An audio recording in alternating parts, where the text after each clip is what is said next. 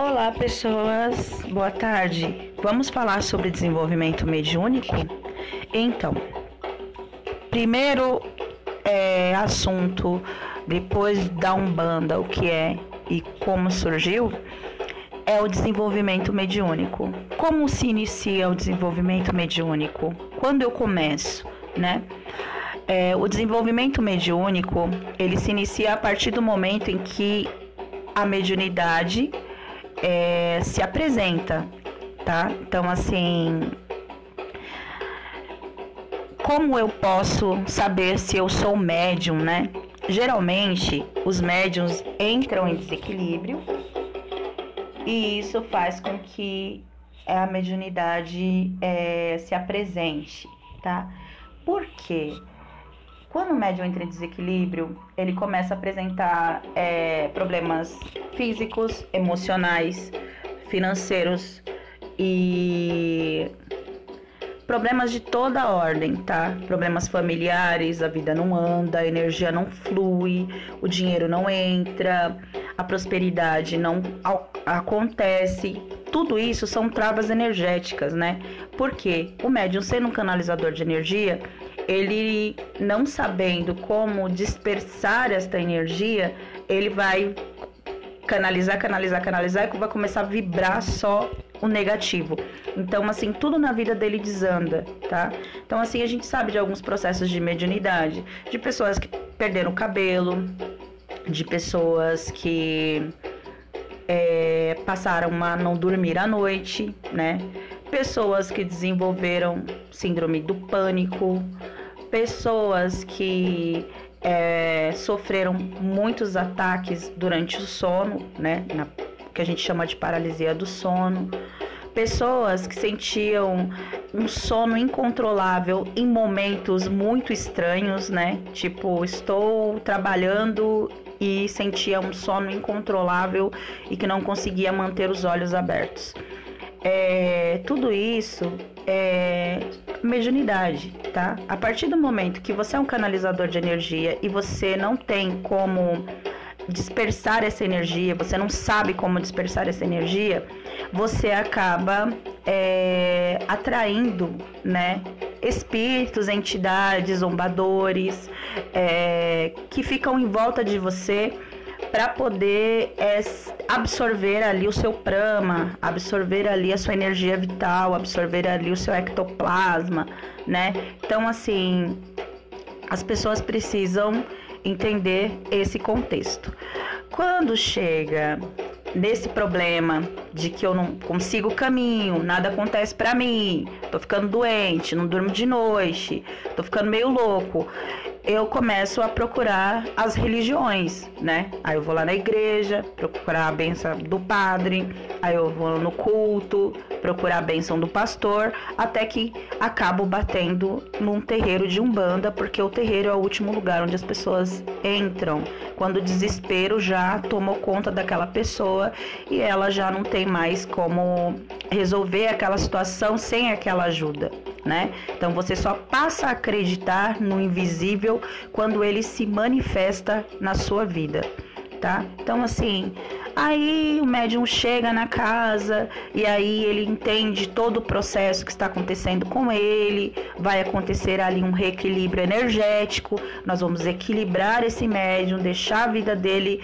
na, nos trilhos novamente e ele vai ter a opção de participar da corrente mediúnica ou seguir o caminho dele como uma pessoa que recebeu ali uma bênção e tocou a vida para frente, certo?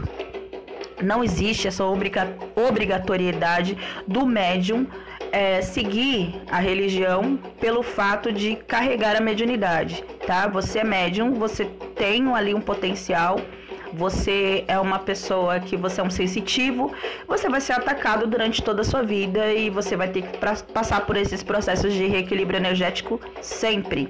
E vai ter que vigiar muito a sua mente, a sua vida, para que esse tipo de situação não atrapalhe você sempre, né? Mas é possível viver, né? Ser médium e não desenvolver a mediunidade, sim entendeu?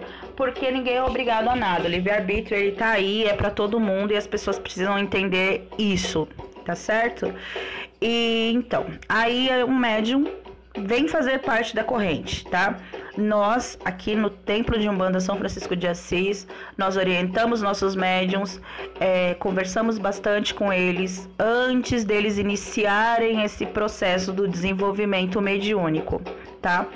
É uma coisa de muita responsabilidade, é um caminho de muita responsabilidade, de muita abnegação, onde você vai ter que doar o seu tempo, a sua energia.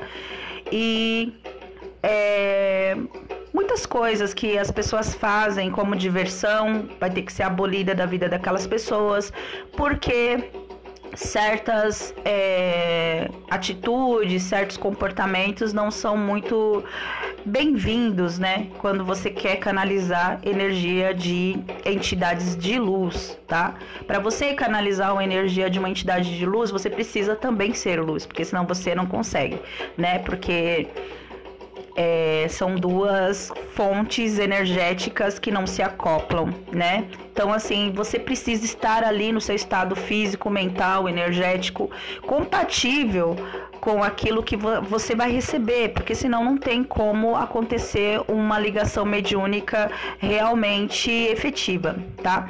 Então, assim, é, a gente orienta os nossos médiums, conversa bastante com eles, tem bastante interação com aquele médium para que ele possa entender todo o processo de desenvolvimento da mediunidade. É o mediuni... Aí o médium vem para a corrente mediúnica fazer parte da corrente, tá? Aqui na nossa casa nós fazemos uma roda e o médium ele se desenvolve dentro daquela roda, ele vai girar.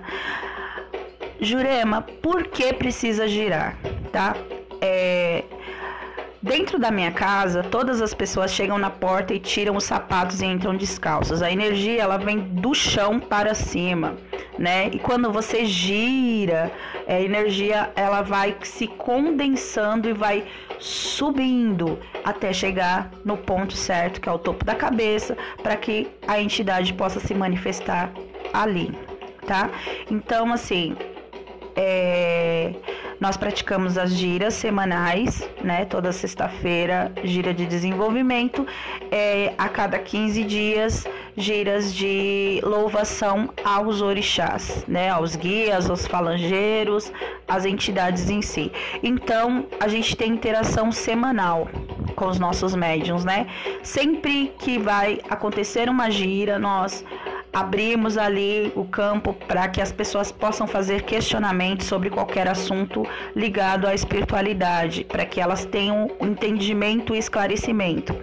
Nós orientamos os nossos médiums a ler, a aprender e a se desenvolver em todos os seus potenciais é, físicos, mentais, energéticos e emocionais, para que eles possam ser fontes de luz para aquelas pessoas que serão assistidas, né? Porque um médium que não está bem, ele não pode é, curar ninguém, né? Então, assim, cure-se você primeiro, para que depois você possa curar as outras pessoas.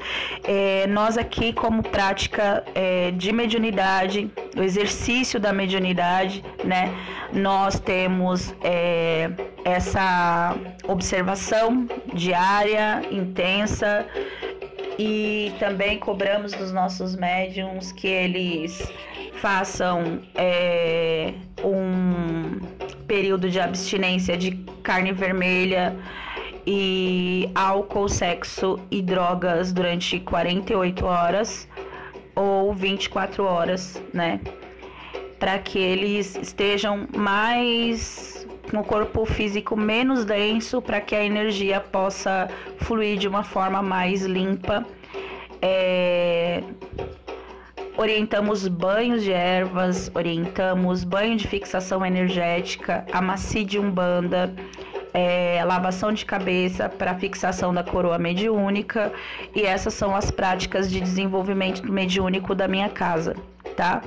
É, a gente sempre pensa no que é melhor para o médium, no que é possível que ele faça, para que a gente possa dar melhor orientação, melhor caminho, melhor entendimento para esse médium, para que ele cresça dentro da mediunidade dele de uma forma limpa, intensa, verdadeira e auxiliada pelas é, pelas entidades que vêm dar esclarecimento, pela Mãe de Santo, que está todos no momento ali esclarecendo, né? E isso é muitíssimo importante. Tá? Então, assim, eu sempre oriento bons livros, eu sempre oriento é, práticas construtivas, principalmente mentais, para que você chegue energizado positivamente dentro da, da casa para poder fazer um trabalho mediúnico de grande qualidade e grande efetividade. Então, esse é o processo mediúnico de desenvolvimento. O médium, ele é uma semente, né? E ele vai ser uma árvore. Mas para essa árvore crescer, ela precisa de tempo. Então, o médium iniciante, ele precisa entender que a mediunidade para chegar no tempo de colher os frutos, você ainda vai ter que esperar essa árvore crescer, tá? E você precisa de tempo para isso. Vai demorar, mas você vai conseguir é, assistir muitas pessoas e fazer com que a vida de muitas pessoas sejam transformadas através da sua mediunidade, tá certo? Por hoje é só. A gente se vê outro dia. Amanhã? Será? Axé.